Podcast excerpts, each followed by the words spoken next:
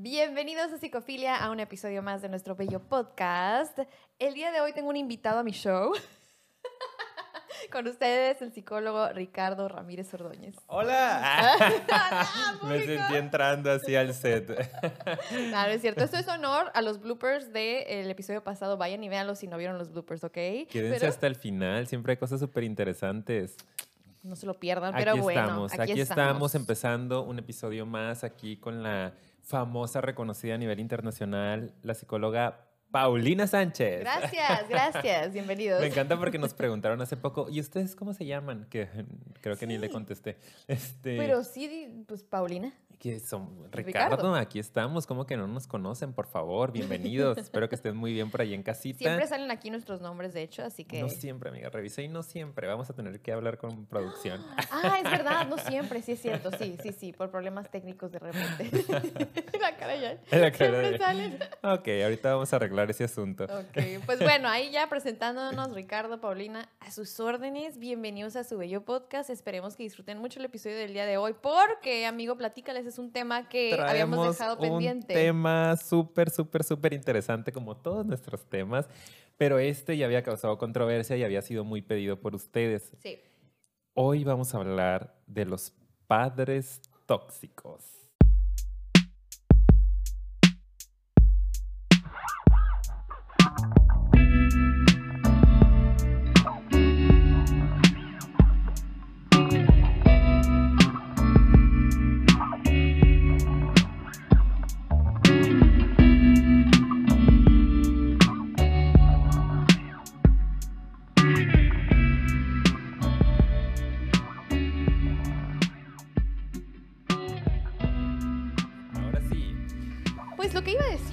¿Verdad? Antes de la pausa, es que sí, este tema yo ya estaba muy ansiosa por poder este, platicarlo, porque cuando hicimos el episodio de las mamás tóxicas, vi que ese fue uno de los que pues mejor recibieron y muchas personas se identificaron y pidieron y mandaron mensajes de sí, háganlo, por favor, háganlo, háganlo, porque pues al final sabemos que de ahí venimos, ¿no? El rol y la figura de papá y mamá son muy importantes y nos marcan en muchos sentidos. Entonces el episodio del día de hoy, igual que en el de las madres tóxicas, si no lo han visto, vayan y véanlo, aquí se los dejamos, tiene la intención de conocer más a profundidad ese rol en nuestra vida, lo que nos dejó, lo que nos marcó y cómo podemos pues trabajarlo en cierto sentido, aunque no es una sesión de psicoterapia, ¿eh? Esto sí hay que importante, aclararlo. importante. Porque por ahí también vi que nos dejaron en los comentarios como, déjenos más herramientas. Y sí, yo sé que hay episodios que son más técnicos, que damos más herramientas, pero hay otros que son específicamente eh, más analíticos y de conocernos. De reflexión. Ajá, de reflexión, porque esos son tan personales que no se le puede dar una técnica a alguien para trabajarlos, ¿no? Y este es Exacto. uno de esos temas en los que nos vamos a poner profundos. Así es. Aparte que también hemos recibido las críticas por ahí entre nuestros seguidores. eh, Fuerte, comuni- polémica. Sí, público general, no necesariamente parte de nuestra comunidad. Sí. Pero de repente ahí como que, ay, se quejan de que le echamos mucho a las mamás, ¿no? Y creo que está eh, es- esta cuestión en la que, pues de repente eh, nos vamos contra la figura materna, ¿no? Porque sabemos que es una figura súper importante en la vida de, de- de todos nosotros. Pero en esta ocasión queremos hacer justicia y decirles que no nada más las mamás son tóxicas. Claro que no. También los papás son tóxicos. Le ponemos un poco de atención normalmente a la figura materna porque son las que están.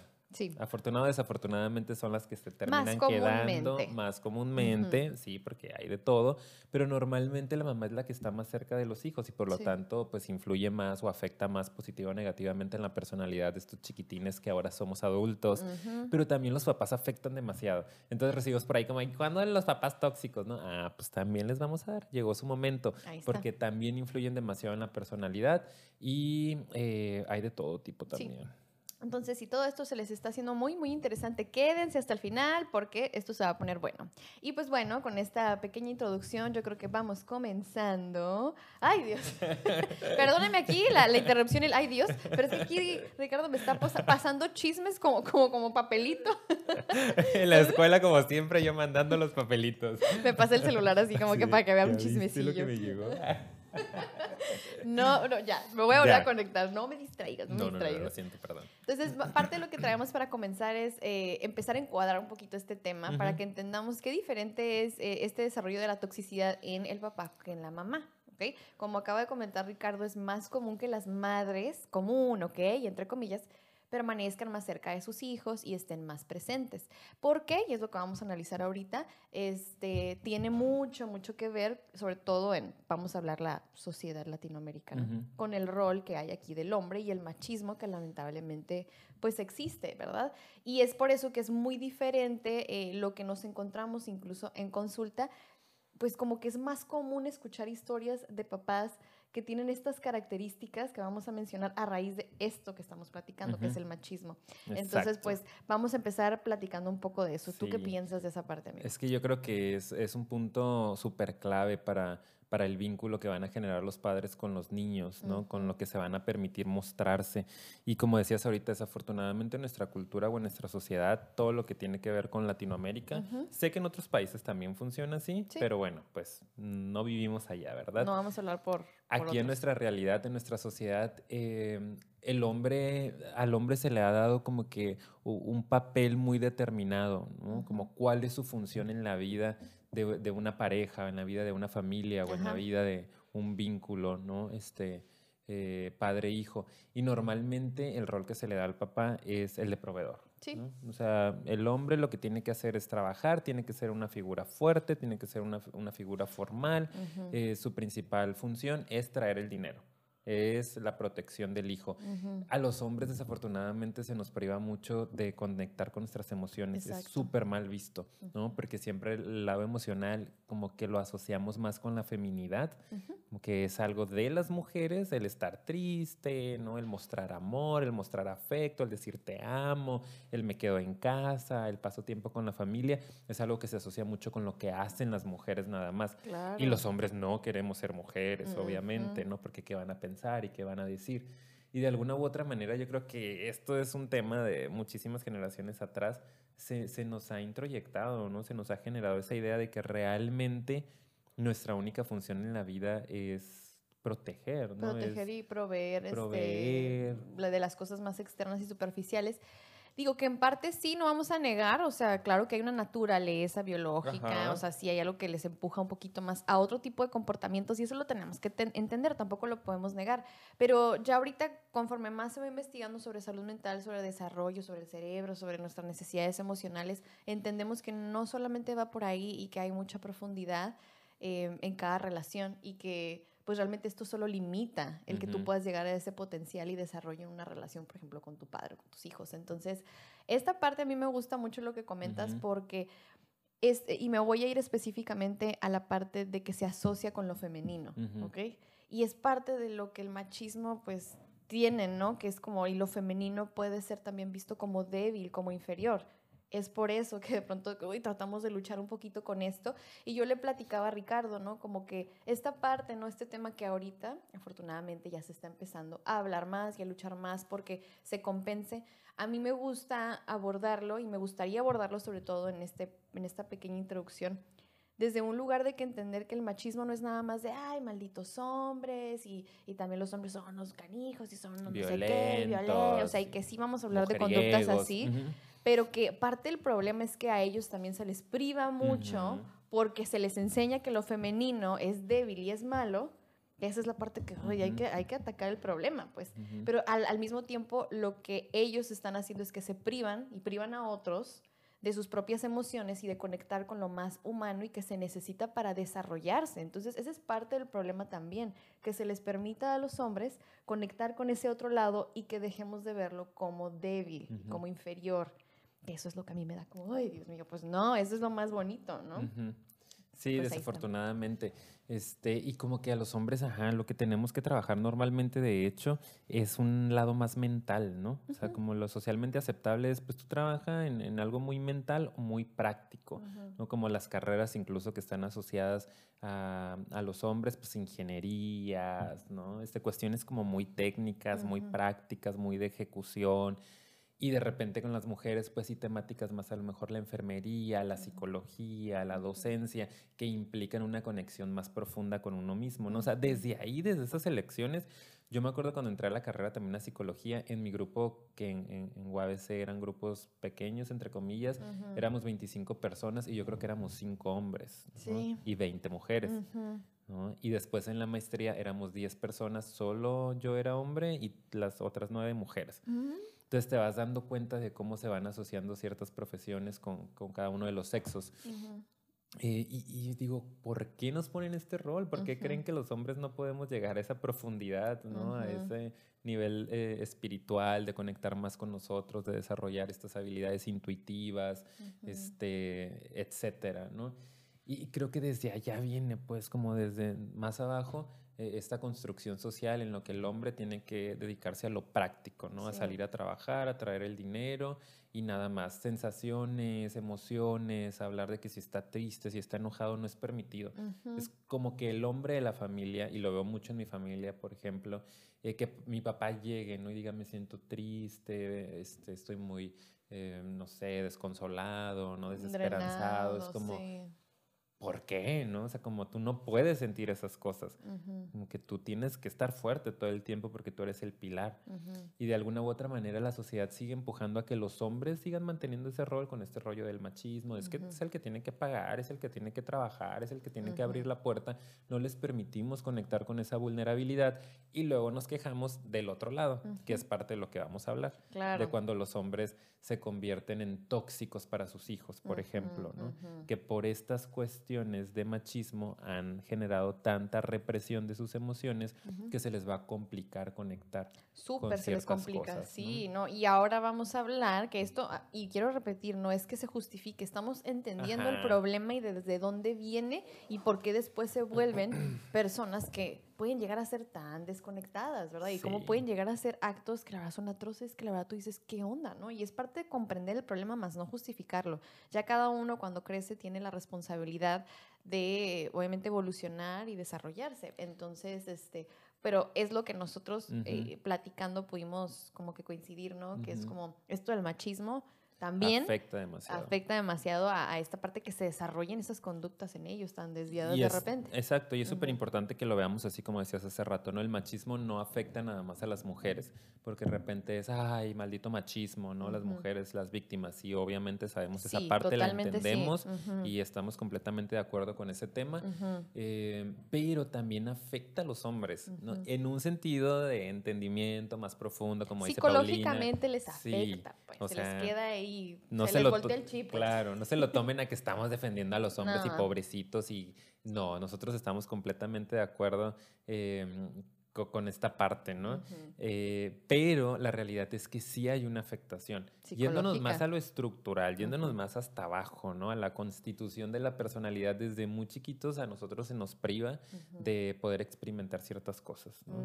y, y, nada más nos promueve la inteligencia práctica y no nos promueve la inteligencia emocional ni nos promueve la inteligencia espiritual y carecemos de eso y eso nos trae muchas broncas. Exacto. Así que esa es parte de lo que traemos para la introducción y entendiendo esto se les va a hacer muchísimo más, bueno, más bien se les va a hacer como más sencillo. lógico también, ¿no? Nos va a hacer más sentido lo que les vamos a describir a continuación, que es que traemos tres tipos de papás que hemos identificado más, más comúnmente. Pueden haber más, por supuesto que sí. Claro. Pero estos son los que en nuestra experiencia, es lo que les vamos a compartir, nos toca más seguido encontrar. ¿Ok? Entonces, amigo, ¿cuál es el primero? ¿Cuál es el primero? Saca los apuntes, el acordeón. Vamos a ver qué traemos por aquí. ¿Cuál es el primero? Ay, el primero. El, primero. El, sí, está, está fuerte este, este episodio, amiga. La neta sí está fuerte. Sí, ojalá y sirva para entender cosas a la gente. Sí. Este, el primer tipo de padres son los padres ausentes físicamente. ¿Literal? Sí, ausencia total. Total, total, total. Inexistentes, digo yo. Eh, que desafortunadamente, como lo decías, son los más comunes. Sí, y a lo mejor muchos dirán, ay, pero ¿por qué vamos a contar esa toxicidad si pues nunca estuvieron? Déjenme decirles, eso es un alto nivel de toxicidad porque la verdad es que dejan una huella y una marca impresionante, ¿ok? Y esa toxicidad del principio de simplemente ese acto, ¿no? Que puede resultar tan tóxico de desaparecer y abandonar, deja una marca de por vida en muchos casos, en muchas personas. Entonces, por eso es que lo traemos aquí. O sea, su ausencia en sí misma es tan tóxica y el que no haya tomado responsabilidad y el que no haya estado presente deja su consecuencia. Entonces es por eso que vale la pena hablar de esto, porque es de lo que más nos encontramos. Exacto. ¿Y qué es lo que sucede? Que pues ahí, como hablábamos del machismo, ¿no? Es como esa desconexión de emociones a muchos no les permite conectar con esta parte de, digo, vale la redundancia de, ok, yo estoy creando vida y soy responsable de esa vida y esa vida va a depender en cierto sentido de mí. Puedo conectar con este niño, esta niña, con este ser en otro nivel. Entonces, si no se desarrolla esto que platicábamos hace rato, es muy, muy difícil que puedan hacer esa asociación, ¿no lo crees? Y ahí es donde yo veo parte del problema de por qué es tan fácil para muchos decir, ah, pues órale, voy y fíjate que no me hago cargo y órale, se van. Y ahí quedó. Pero qué impactante, ¿no? yo, yo te decía ayer o antier, no me acuerdo, como que es que neta, como que me quedo pensando. ¿Cómo? sí, afortunadamente no he tenido ninguna experiencia cercana en cuanto a lo familiar, em, pero pues lo he visto, ¿no? Con muchos de mis pacientes que de repente nunca conocieron a sus papás, que es como que no, pues es que mi mamá se embarazó, es ella es la que se embarazó solita, porque así lo decimos también. Sí. Y de pronto, pues ya, o sea, nunca supe nada de, de mi papá. Y es como o sea, digo, lo entiendo desde la parte terapéutica, ¿no? Y no es como que reacciono así delante de mis pacientes de que, ¿qué? Nunca se interesó por... No, pero sí hay una parte en la cual yo entiendo la herida que eso puede estar generando en mi paciente, ¿no? O sea, tu papá solo vino, puso la semillita, muchos ni se enteraron, ¿no? De que si quedó embarazada, no quedó embarazada, pero muchos sí lo supieron y dijeron con permiso, yo no me puedo hacer cargo de esto, ¿no? Ahí nos vemos, adiós, jamás vuelvo a hablar, jamás vuelvo a interesarme, eh, ni si estás bien, si estás mal durante el embarazo, tienes o no tienes, nació o no nació. O sea, como toda esta parte que de repente para algunos hombres es súper fácil, como no están cargando al bebé, que también ha pasado con las madres, ya lo hemos visto, que pues sí lo cargan, pero en cuanto sale, pum, adiós. Eh, pero con los papás es muchísimo más común que se desafanen, como decimos, ¿no? Digan por ahí, no gracias, yo no quiero aventarme esta complicación en mi vida. Porque claro que es una complicación. Sí. Por supuesto que te vas a complicar la existencia como consecuencia, claro, de, una toma de decisiones, ¿no? Bueno o mala, pero hay que hacerse responsables. Claro. Y muchísimos hombres dicen con permiso, ahí nos vemos. Y el, el asunto también aquí es que yo creo que influye mucho en que ellos pues no están viviendo el proceso biológico, el, proceso físico, ¿no? De gestar a, un bebé, de tenerlo durante nueve meses normalmente dentro, ¿no? Es, es, una experiencia increíble. A mí se me hace lo más mágico este, de la existencia humana, el poder dar vida, ¿no? El poder crear vida. Eh, qué maravilla que las mujeres puedan hacer eso, pero los hombres podemos vivir el embarazo también en, otros, en otras esferas. ¿no? Pero es que se necesita un alto grado de empatía y de desarrollo emocional para que puedas entender y acompañar ese proceso con la mujer en este caso. Exacto. ¿no? O sea, es bien complicado si no, o sea, si a veces ni conectas con tu propia emoción, no quieres ni sacarla, es, es, otro nivel el ya entonces yo conectar con lo tuyo, que voy a decir esa palabra muchas veces al parecer, ya me estoy viendo. Hay que contarlas. no me las cuenten, por favor. Este, o simplemente empatizar, pues. Es como que siento que, porque ellos lo viven diferente, desde afuera, desde un lugar de empatía, desde un lugar de se va desarrollando y a través de tu experiencia yo voy viviendo el embarazo. Pero si no estás ni dispuesto a eso, o tal vez incluso lo viviste, porque hay también casos en los que sí se avientan el embarazo, a lo mejor un año o dos, y luego se van, o un poquito más de años y se van. Varía. Pero al final es un abandono y queda ahí en la marca de esa criatura, la verdad, créanmelo, ¿no? Y cuando tú te sabes luego la historia, o si es que no te la contaron bien, si no te la imaginas, y es un abandono, y esa es la herida que deja, ¿no? La herida del abandono, que tenemos un episodio de eso, me acabo de acordar, vayan a verlo, sí pero es de las heridas más fuertes que podemos encontrarnos. Exacto. y, y, es que también se nos tiene que estimular más esta parte, ¿no? A los hombres de que podemos vivir ese proceso y podemos vivir ese embarazo, eh, decía desde otras estructuras, ¿no? Como, como desde lo mental, desde lo espiritual, como que creo yo yéndonos así, ya saben, a lo profundo, ¿no? Que el embarazo tiene varias dimensiones, ¿no? Y de repente los hombres como solo llegamos a lo concreto, solo llegamos a, ah, pues el bebé está en la panza, así, ahí está creciendo y luego va a salir y punto, ¿no? Se acabó. Y no entendemos que, que, que la mujer vive toda esta experiencia, la mayoría de las mujeres, ¿no? Que es mental, ¿no? Vas vas gestando al bebé también en tu cabeza, vas construyendo el vínculo desde ese momento, aparte de lo biológico que estás conectada con, con, con, este ser que se está creando. Y aparte a nivel espiritual, ¿no? Como este rollo todavía más de, de un apego, etcétera.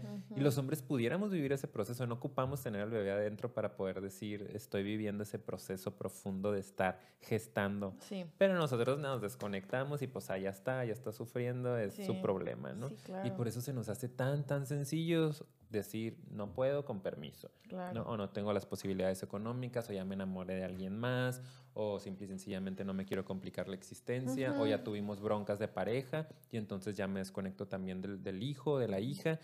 Eh, ay, no puedo creerlo. Etcétera, etcétera, etcétera. Muchas cosas, ¿no? Que es, hacen. sí, no es, no, no es una mascota, y incluso una mascota, ¿no? Por ejemplo, tú que amas tanto a las mascotas, no puedes decir, ay, pues ahí te quedas y ya nunca lo vuelvo a ver. No, A mí me ha tocado parejas Sí. que se han separado y que se turnan, ¿no? A las mascotas. O de repente vienes a verla o ocupa algo, el veterinario, pues, te- aunque ya no sean novios, sean novias, ¿no?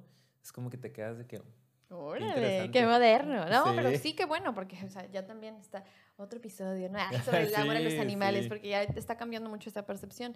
Pero sí, o sea, al final, eh, esto es parte de la explicación del por qué para ellos o para estas personas a veces es más fácil, ¿no? Y entre comillas. de... Este, sí, y como que es, es algo que lo pueden realizar de diferente manera, ¿no? Entonces es como, pues se da muy comúnmente, más si sabemos que traemos este background, esta- Ujú. este fondo de, del machismo. Y ahora me gustaría hablar un poquito de las, de las heridas que deja eso, de las consecuencias, ¿no? Que genera. Sí, que yo ahorita estaba diciendo, primero que nada, pues la más clara es la del abandono, ¿verdad? Ujú. Este, vayan a ver el episodio, de verdad, está muy bueno, porque no vamos a profundizar demasiado en cada consecuencia, pero yo sí creo que muchas de estas personas, y a mí, por ejemplo, que trabajo con niños, me toca todavía ver em, cuando están en ese proceso, ¿no? De que se empiezan a cuestionar como por qué o dónde está, qué fue lo que pasó. La explicación que te da tu mamá este, depende mucho también cómo vayas a, a reaccionar y a de alguna manera procesar ese evento, pero no importa también qué tan bonito qué tan feo, siempre deja una herida en la que hay un sentimiento de no tener valor suficiente, es lo que yo veo, ¿no? Como que no fui valioso o valiosa y como, como que yo eso es lo que veo, de repente hay inconscientemente hay una carga que te deja de como, no le importé, ¿sabes? Como que uno se echa la carga en vez de aventarle la responsabilidad y más cuando estamos niños, esa es la manera en que lo procesamos, de que hay algo mal conmigo, Ujú. ¿sí? Y, y no sé tú cómo te ha tocado verlo, pero eso es lo que yo me encuentro más comúnmente, ¿no? Ujú. Como que, ay, ¿qué onda conmigo y mi valor? Sí, y, y fíjate que es una herida que desafortunadamente persiste hasta la vida adulta, ¿no? Ujú. Porque a mí que me llegan adultos de 40, 50, 60 años y cuando revisamos historia y revisamos que sus papás no estuvieron, ¿no? Eh, papá principalmente hombre, mm, esa es, esa es la, la herida que traen. ¿no? Es como, ya cuando analizas más a profundidad, y estoy pensando en dos casos de hombres precisamente que fueron abandonados por papá y pues, se les, les cuesta mucho trabajo, ¿no? Es como, ay, no, pues ni al caso, ¿no? Como, ni, pues X, ¿no? Sí. Este, Ah, pero sí, sí, porque pues son hombres, ¿no? Y como que traen este machismo también de no me afectó para nada, ¿no? afectó, sí. Este, y de repente ya que se lo permiten y contactan con la profundidad, se dan cuenta que están muy heridos, ¿no? Y que también se sienten muy inválidos eh, o muy poco valiosos. Y es, eso es lo que dicen, ¿no? Como eh, lo he escuchado en varias ocasiones, como ¿por qué no fui tan importante para que se Exacto. quedara? Ujú. Como la importancia te pega Ujú. directamente ahí. O sea, tenía un hijo, mi mamá, y sobre todo si tenía un buen vínculo con la mamá, es como mi mamá estaba sola, batallando, no tenía dinero, etc. Y Ujú. le valió. O sea, le valí. Le valí. Sea, no fui nada importante para esta persona y jamás se volvió a comunicar. Sobre todo en esos casos son más impactantes, ¿no? En los Sí. que jamás, ya no supe, está vivo, está muerto, no sé, ni me Claro. importa casi que me dicen, Sí. ¿no? Y en, lo- en los otros casos en donde sí se van, pero a lo mejor tienes recuerdos, también es muy impactante, ¿no? Porque, porque en un momento sí y de repente ya no. Ahí es donde yo veo que algunos niños, niñas empiezan a veces a cuestionarse, sobre todo si fue una edad en la que se daba mucho la fantasía, este, que hice mal, ¿no? Ujú. Ahí Eso también ya, ya lo empiezan a vivir más como también, o sea, sí abandono, pero también rechazo, ¿no? Ujú. Como que, ok, a lo mejor fue mi culpa o qué. Pero esto está muy, muy inconsciente y varía mucho de persona a persona.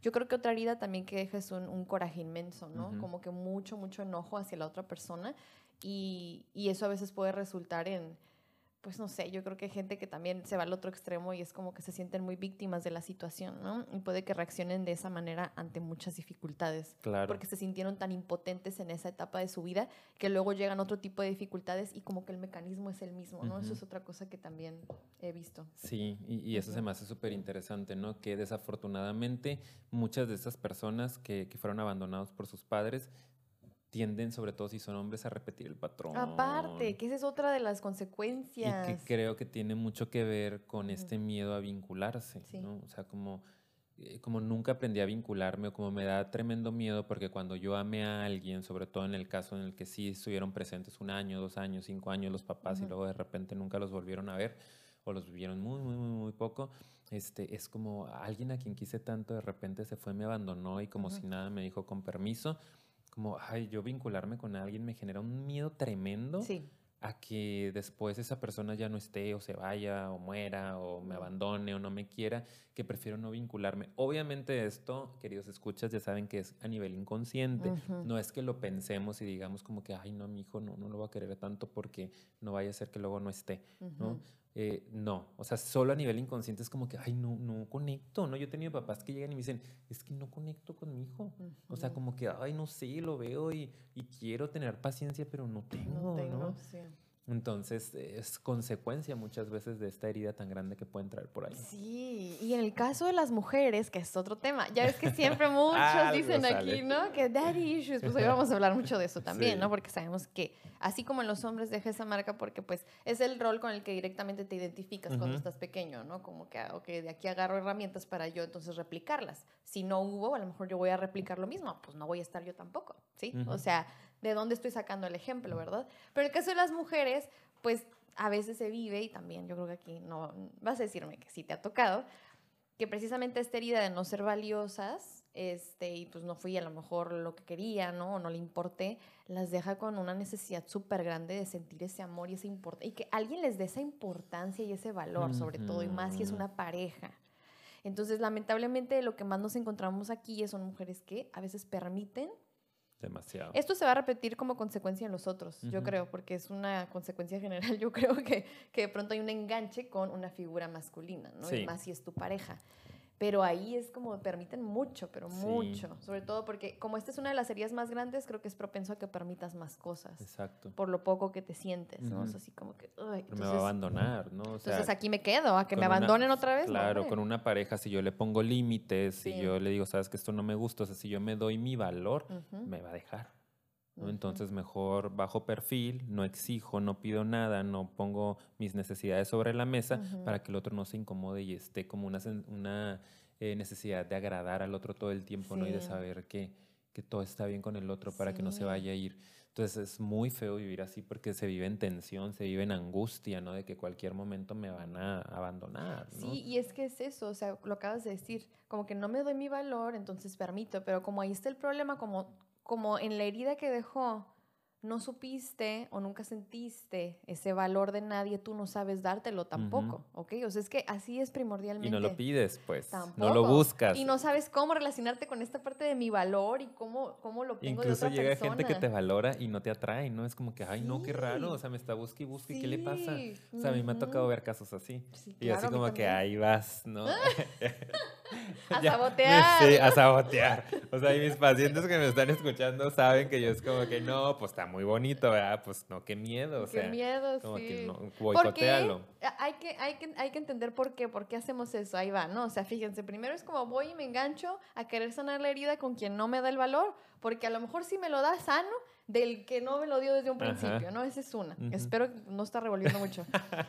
Sí, o sea, como ir y buscar. Hagan sus notas. Sí, hagan sus notas. Pero este otro es bien interesante porque ¿qué pasa cuando alguien que sí te da ese valor y esa es tu herida, es tu issue, ¿no? Entonces, ¿por qué vas y, y alejas a esa persona? Porque viene otro pánico, ¿no? De nunca he recibido esto. ¿Qué hago si con algo pasa, o sea, ajá, como mejor bye, ¿no? Sí. O sea, es como no Antes de que me dejes te dejo. Exacto. Antes de que tú me, me, generes esa herida, pues te la genero yo a ti. ¿No sabes qué? No, con permiso y ahí quédate. Yo no voy a pasar por esto otra vez en mi vida. Fue tan angustiante y fue tan doloroso que no estoy dispuesto, dispuesta, sobre todo en el caso de las mujeres, a entregarme, ¿no? a confiar en ti y que de repente te vayas y me partas la vida. Pero ¿cómo es el mecanismo psicológico que es tan fuerte esa defensa que hasta deja de atraerte físicamente? Si en un principio está muy sí, conectado. Y de repente ya nada y dices, ay Dios, qué flojera. Dicen que está muy conectada nuestra Sí. atracción sexual con nuestros traumas, ¿no? Sí. Que, que nos activa algo pues a nivel fisiológico, así como de, ah, esa persona me gusta, porque esa persona me va a destrozar la vida. Te amo. Destrózame. No, obviamente estamos poniendo el humor, obviamente, sí, sí. para que se entienda, pero es fuerte. Todo esto que estamos hablando, sabíamos que iba a estar fuerte el episodio. Sí. Sí, porque Estamos es- muy tensos, sí, amiga. como- porque es que esta herida está fuerte, Está ¿no? cañona. Entonces, Algo eh, iba a decir. ¡No! Algo que creo que era importante, pero bueno, Ay, ya yo vi dramática. ¡No! Eso pasa también cuando tu papá. ¡Ah! Te haces muy dramático. No, pues bueno, lo que puede llegar a pasar, pero. Ah, ya. ¿Ya? Yes. Otra de las cosas que yo he detectado mucho es de manera más concreta también ir a buscar figuras que sean realmente, eh, que estén cumpliendo una función paternal en su vida. Sí. O sea, no tanto en este asunto como de que voy y busco al que me va a hacer la vida de cuadritos, Ujú. sino el otro extremo de ir a buscar un papá, literalmente, en la Sí, pareja. Sí. Eso lo he visto mucho. eh, de repente, incluso con la edad, ¿no? Parejas que se llevan 20 años, 30 años y que dices, no tienen nada de malo, no estamos juzgando ni criticando, pero sabemos que de fondo, de repente, es esta parte, es el trauma, está generando esa atracción, ¿no? Como una figura que a veces ya ni hay una atracción sexual al 100%, que no tienen una vida de pareja, que viven más como, como padre e hija, ¿no? Me ha tocado verlo bastante. Que ahí están los daddy issues que Otra decimos vez, mucho. sí, ujú, Tiene que ver con eso. ¿no? Y esa es otra muy interesante, ¿verdad? Y pues Sí. bueno, yo creo Bueno, que podríamos es que seguir y seguir con las consecuencias de este, que creo que Qué bueno que varias se van a... uno, ¿eh? Sí, Porque teníamos cuatro, pero dijimos, no, es que hay muchos más, pero vamos a, a Delimitar. compactar, sí. Pero yo creo que varios de los que vamos a decir ahorita, bueno, los dos que siguen, eh, se van a repetir. Sí. sí. se van a repetir, pero pues vamos a encuadrarlo un poquito más. El punto es la toxicidad. Pues el punto es que son figuras tóxicas. Afortunados los que hemos tenido padres un poco más estables, conscientes y presentes. Claro. Pero siempre que hablemos de figura tóxica, de un padre que no hizo bien las cosas, porque no son todos, también hay muy buenos padres, eso lo quería aclarar, como las madres, también hay madres excelentes que hacen un súper esfuerzo por estar bien conectadas, bien vinculadas, con un apego saludable. Em, no se preocupen, ustedes pueden dejar de ver el video. Pero los que tuvimos o tuvieron padres con alguna de estas características, pues desafortunadamente vamos a tener heridas similares, ¿ok? Exacto, sí. Segundo. Pues bueno, segundo son los padres que estuvieron ausentes. Ahora vámonos con la ausencia. Ujú. Em, Pero Emocionalmente. emocionalmente, sí, exacto, es lo que iba a decir, ¿no? O sea, también ausencia, pero emocional. ¿Y eso qué quiere decir? Que tal vez sí físicamente estuvieron, pero emocionalmente no. Entonces, ¿cómo son ese tipo de papás? Pues son los papás que, ok, no me fui a adquirir la responsabilidad, yo soy, este, dentro del machismo también soy el proveedor, pero hasta ahí, ¿ok? O sea, yo, e- ese es mi rol, no me toca nada más. No juego, no comparto, no, no conecto, otra vez les digo, este, no estoy así como que involucrado, involucra- involucrada en la vida personal y en el desarrollo de mis hijos.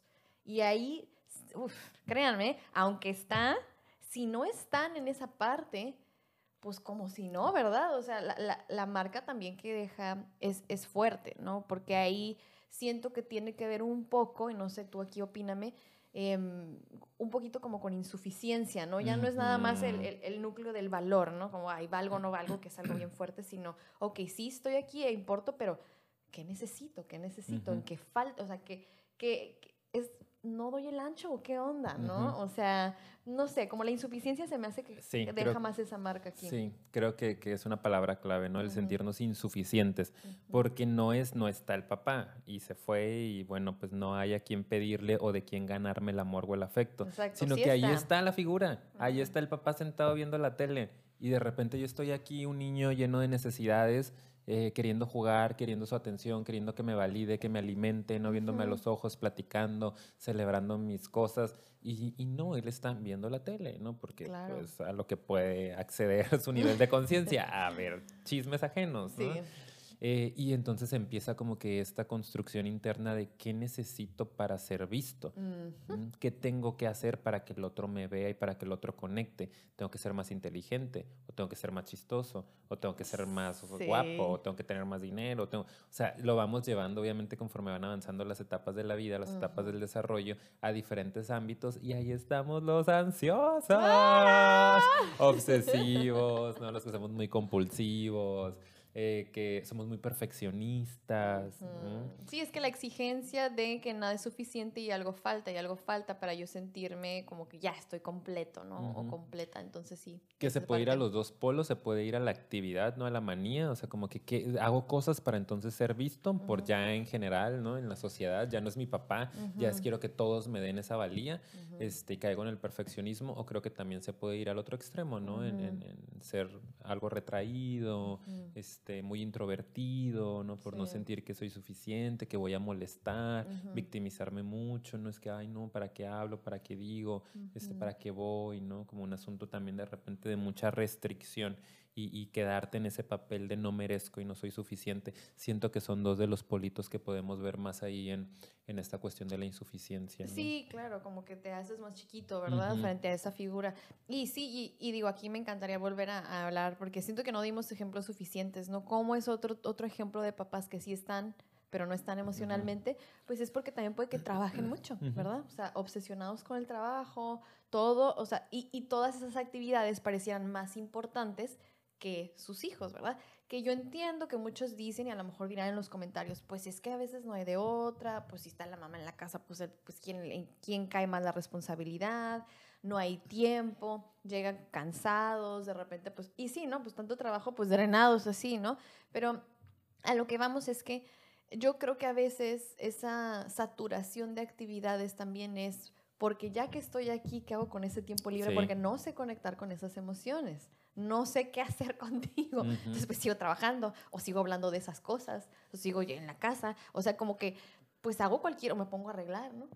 ¿no? Tengo tiempo libre, pero hago cualquier cosa con tal de, porque de alguna manera ya estar ahí en el momento de la convivencia es como, ¿qué hago con esto? ¿Qué hago? Y entonces ahí, otra vez, si se fija, ¿no? Es como, bueno, pues si tiene tiempo y a lo mejor arreglar la puerta, ¿no? Más importante. ¿Qué me falta? ¿Qué, ¿Qué tengo que hacer? Entonces, pues a llamar la atención de diferentes maneras. O mucha necesidad también, yo creo que ahí se repite con la anterior de aprobación, ¿no? Sí. Pues por lo mismo de ser visto. Pero sí está así como que bien cañón esa parte, ¿no? Sí. Yo creo que ese también es muy como, perdón, perdón.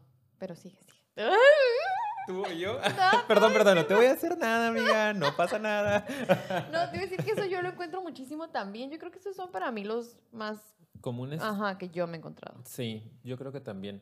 Fíjate que creo que más en la consulta em, padres ausentes emocionalmente, hasta ahorita. Sí porque yo trabajo con adultos que fueron de otra generación en la que siento que como que de repente el matrimonio se defendía un poco más, no sé, creo yo.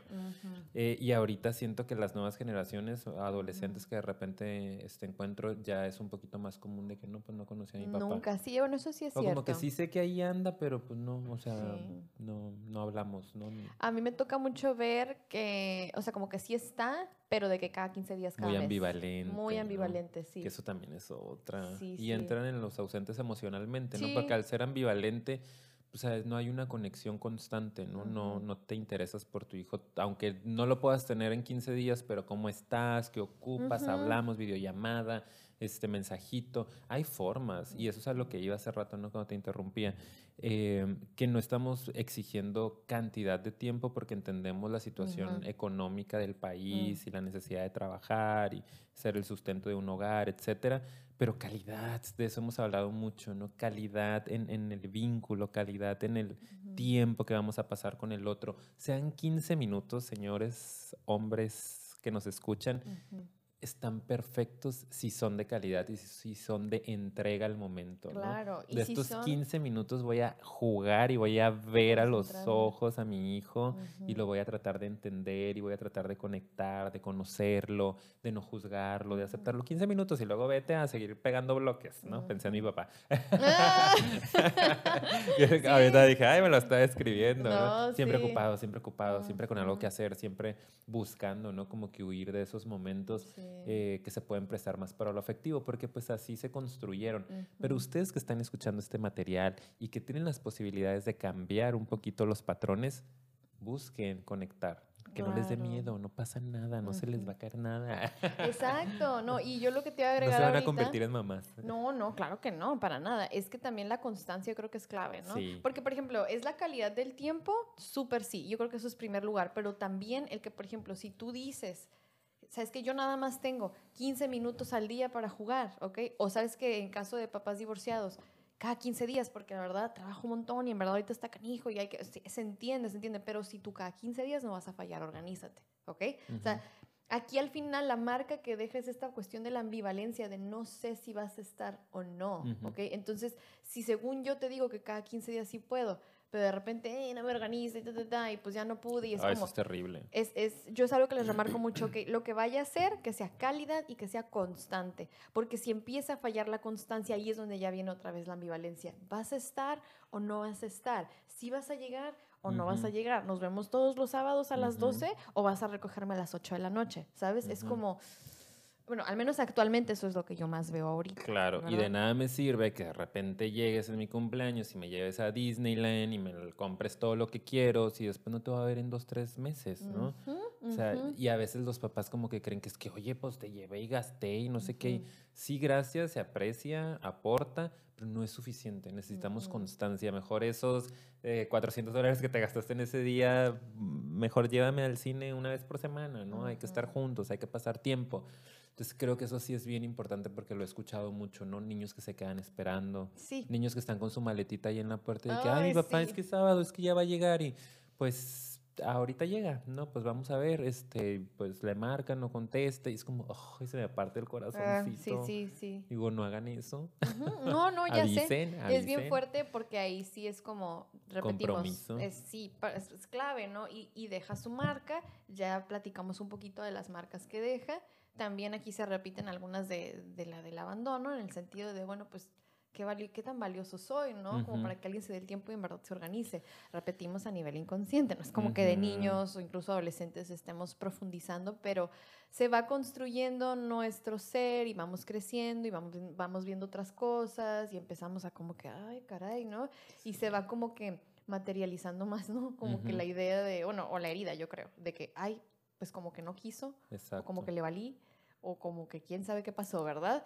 Entonces, pues ya uno al rato anda cargando con eso, ¿no? Que es así como de que, ah, ¿qué tengo que hacer para ser visto, para ser suficiente? Y pues aquí andamos. Aquí, pues aquí estamos, ¿verdad? Haciendo videos para YouTube. Exacto, para todos los que están igual que nosotros. Saludos. Ay, no, qué bárbaro. Todos traumatizados. Sí, ya, qué feo. Ah, ya, bueno, el que sigue, amiga. Pero básicamente es eso, ¿ok? Acuérdense. Iba a decir, pero ya se me no, pero yo sí quiero aclarar. Para todos los padres que nos estén escuchando, calidad de tiempo, no importa el poco que sea, pero sea de calidad y que sea constante, organícense bien y estén, ¿ok? Porque yo creo que actualmente sí siguen habiendo muchos hombres que no se permiten, aunque estén presentes ahí en casa, el conectar y es bien importante entregarnos a la actividad en la que estemos con los niños. Así es. Eso Excelente. Es lo que Vamos con el último tipo de papá tóxico. ¿Cuál es el último? yo creo que un día hay que hacerle un episodio, amiga, a los papás y mamás que se la rifan. Sí. Porque ahorita estamos hablando de las figuras tóxicas, nada más de los tipos de papás tóxicos. También hay papás que se la rifan. Claro. Y mamás que se la rifan. Y luego vamos a hablarles de características de los super papás. Sí, y de las consecuencias positivas que dejan. ¿Saben por qué? porque también eso anima mucho. O sea, si ustedes son papás o van a reconocer ahí a sus papás, es como, wow, de ahí vengo. Esta cosa tan maravillosa se puede desarrollar o ya la desarrollé yo, gracias a mis padres. Qué cool. no, ya quiero. Ya, es, más, déjalo. qué ya corta, ya, ya. ya. de algo bonito, mejor ya me deprimí. Depres. Nótese que bien proyectados. Ajá, ajá. ok, seguimos. No. pero sabemos, por ejemplo, eh, que incluso nosotros, nuestros papás no fueron perfectos, pero que hay muchas cosas positivas y yo creo que por eso vale la pena tanto a mamás y papás que lo han hecho bien, vamos a hacerle su episodio. Vamos a rendir honores. Sí. Muy bien. Pero ahorita estamos hablando. último, nos vamos rapidito porque ya llevamos, querida amiga, 45 minutos. Wow, bueno, pues dale. ¿Cuál es? El último padre que nosotros por aquí eh, categorizamos son los padres presentes Ujú. físicamente, no hay una presencia física, viven con nosotros eh, o están cerca de nosotros, pero son violentos. Está Y esos están terribles también, terribles. Eh, puede ser a nivel físico, ¿no? Ujú. Papás que golpean mucho, ¿no? Que maltratan físicamente. O puede ser a nivel psicológico, ¿no? Claro, Papás sí. hirientes, papás que humillan, ¿no? que denigran a los niños, que yo sé que suena súper impactante. Tal vez hay personas que nos están escuchando que han pasado por esto. Eh, los que no han pasado por ello, a veces uno dice, ay, ¿cómo no? O sea, golpear a un niño, humillarlo, este... Sí, los mucho. hay. Y puede que esa humillación en, el- en el sentido psicológico sea porque en verdad eh, sean papás que en verdad creen que "Ah, estás bien tonto, así es para nada. O también yo he visto mucho como de muy exigentes, muy estrictos, pero en un sentido como, como que es muy agresivo, pues. Como que cualquier cosa los prende, los enoja, están Sí, acá en un nivel. Sí, sí, y como que eh, así te tienen, ¿no? Como que, Ujú. y, y ellos, siento que sus hijos se vuelven su manera de desfogar toda la herida que Ujú. traen. Como que de ahí Sí. se agarran y órale a latigazos emocionales. está bien intenso ese Sí, trip. Sí lo es, es que yo lo he visto, pues, y como que todos los, los- las broncas que traen, órale, ahí, ahí, y de una manera muy agresiva, pues. Entonces puede ser físico, físicamente me desfogo ahí y me proyecto y como que saco todo, o este, pues sí, la parte psicológica. Y también ahí vemos que normalmente son personas que lo vivieron. Exacto. Y es que como traen eso, sus ¿no? propias heridas. Repetir el trauma y ahora estar en el otro rol para entonces ejercer poder sobre otro ser inocente, ¿no? Porque eso fue lo que les pudo haber causado a ellos, como esa impotencia y ahora sí tengo este poder. Está muy intenso eso, Está muy intenso. pero es la verdad. Sí, sí, pasa bastante. Y también ubicar que son estos papás que de pronto a lo mejor la violencia no es directa hacia el niño o hacia la niña, Ah, también lo hay. pero no tienen límites en que ellos no vivan esto, ¿no? Por ejemplo, problemas de pareja, se da bastante, sí. ¿no? Sí, sí, que sí. puedan llegar a agredir a la, a la pareja, a la esposa en este caso, este, golpes incluso, ¿no? Violencia psicológica, gritos, explosiones, aventar cosas porque este, no están bien y que los niños estén presentes o estén muy cerca. A veces, ay, está en su cuarto.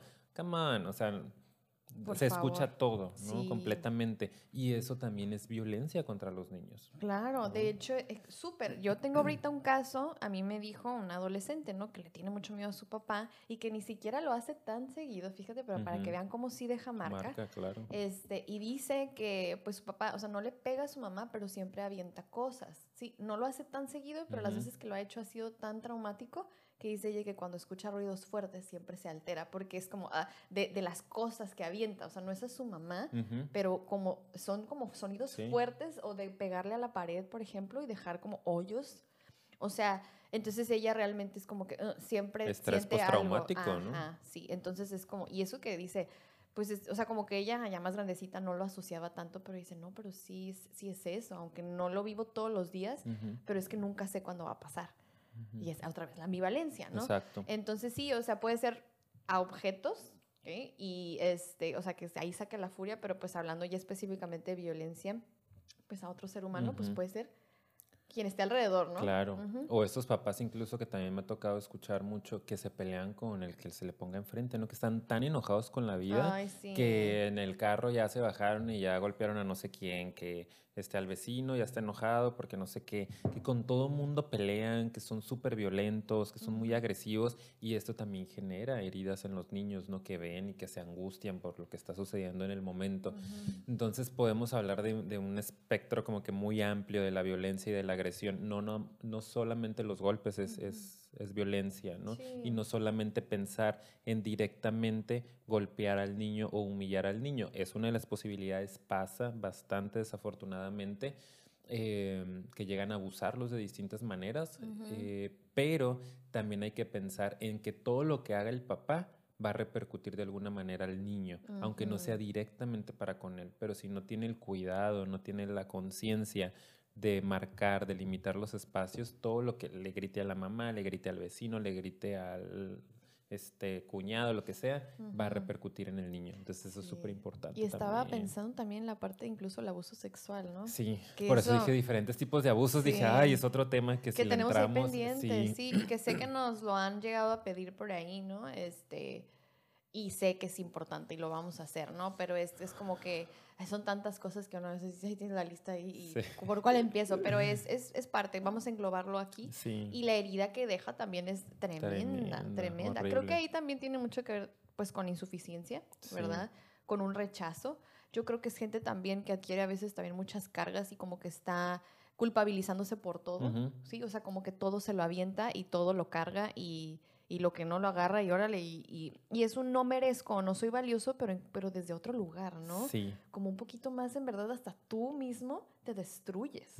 O sea, recibes eso y tú tienes conductas a veces muy, muy autodestructivas, es lo que ahorita se me viene a la mente. Sí, siento también que pueden llegar a ser personas rescatistas.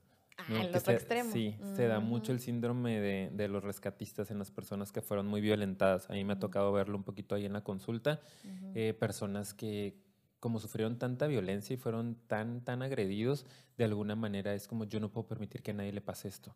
¿no? Entonces, como en cuanto escucho que al lado hay un grito, voy con la vecina y como todo está bien, no necesitas ayuda, voy y me meto en problemas que ni son míos, rescato a medio mundo, a todos ayudo, de repente dejo pasar mis necesidades por las necesidades de los otros. Que ese es el problema real, ¿no? De los rescatistas. Cuando ya no te cuidas tú por estar cuidando a otros, caes obviamente en, otra vez en la negligencia, el no quererte, el no cuidarte. Estás abandonando, ¿no? Exacto. Pero defendiéndote desde que pues yo no voy a permitir que lo que a mí me pasó le, pase a otro, claro, ¿no? Le afecte sí, a otro. fíjate, esos son polos. No, puede ser persona muy autodestructiva o puede ser alguien que construye, pero hacia afuera, hacia afuera, todo el tiempo. Y creo que aquí también entra y se tiene que repetir, pues obviamente estas personas que permiten la violencia en, en, en sus vidas de una manera impresionante, ¿no? O sea, es como toleran a veces cosas y por eso a veces caen con parejas que también los Son violentos. Sí, y que los golpean o que los agreden psicológicamente, ¿verdad? Porque esa fue la normalidad, eso fue lo que yo crecí, así es como yo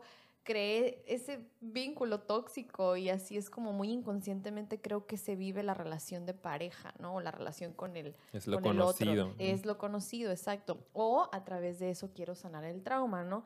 Este sí me va a dejar de pegar, este sí me va a querer, este sí va a cambiar. Voy a lograr que cambie, ¿no? Exacto quedándome, estando, agradándolo, etc. Hay tantas cosas. Ah, está muy pesado. Sí. Quiero concluir. Sí, hay que concluir. Concluimos porque ya los... ay, mira qué bonita Ya nos están creando aquí la miniatura, aquí la tenemos. ¿Les gustó la miniatura? Díganos si les gustó la miniatura. Pongan aquí abajo en los comentarios. Bueno, pues a manera de conclusión, yo nada más agregaría que a todos los padres que nos están escuchando, hagan llegar este material, a todos los papás que sean conscientes y abiertos a escuchar estos temas para crecer.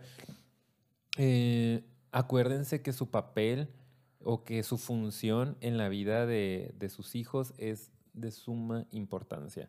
igual de importante que la mamá. Igual. Estamos o están exactamente en el mismo nivel. Que asuman eso porque como ustedes se muevan con sus hijos, como ustedes se relacionen, se vinculen con ellos, es como ellos van a aprender a relacionarse consigo mismos. Es clave. O sea, acuérdense que ahí se configura la autoestima. Y el autoestima lo tenemos de repente visto desde un punto muy superficial, siempre digo desde el librito de autoayuda, de quiérete y ya, pero saben que no, hablamos de un amor más profundo, atenderse, cuidarse, escucharse, ¿no? hacerse conscientes de tus necesidades, exponerlas, etcétera. Va a depender de que tú como papá hayas estado o no hayas estado con calidad y con constancia emocionalmente con tu hijo.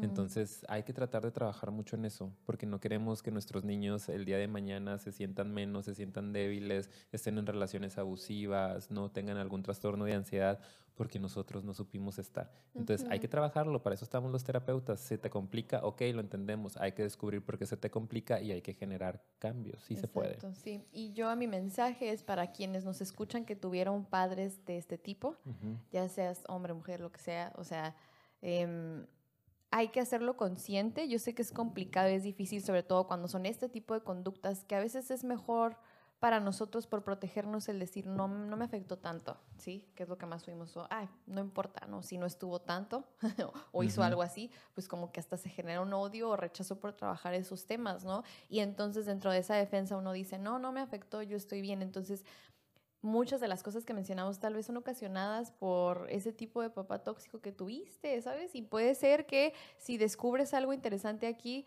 y, te motivas a asistir a terapia, pues cambies muchas cosas que tal vez ahorita te están atorando. Entonces yo quisiera decirle a las personas que, que se identificaron aquí con algún tipo de papá tóxico, pues invitarlos, ya sabes, a que vayan a terapia, ¿verdad? Que lo trabajen porque ese es el motivo y el motor de nuestro proyecto. Y pues nada, nosotros muy serios, ahorita al final no es tan usual que nos pongamos tan serios, pero los queremos y esperamos que lo hayan disfrutado y les haya ayudado en algo. Acabamos.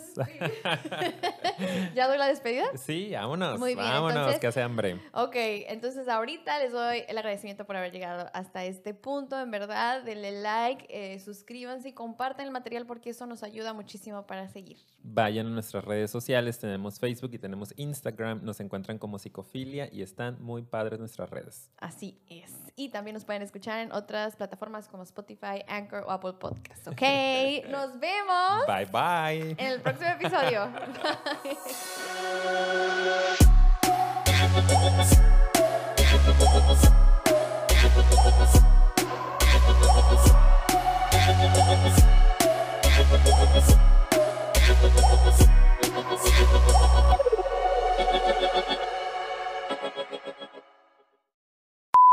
Hola, ¿cómo están? Bienvenidos, a, mi show.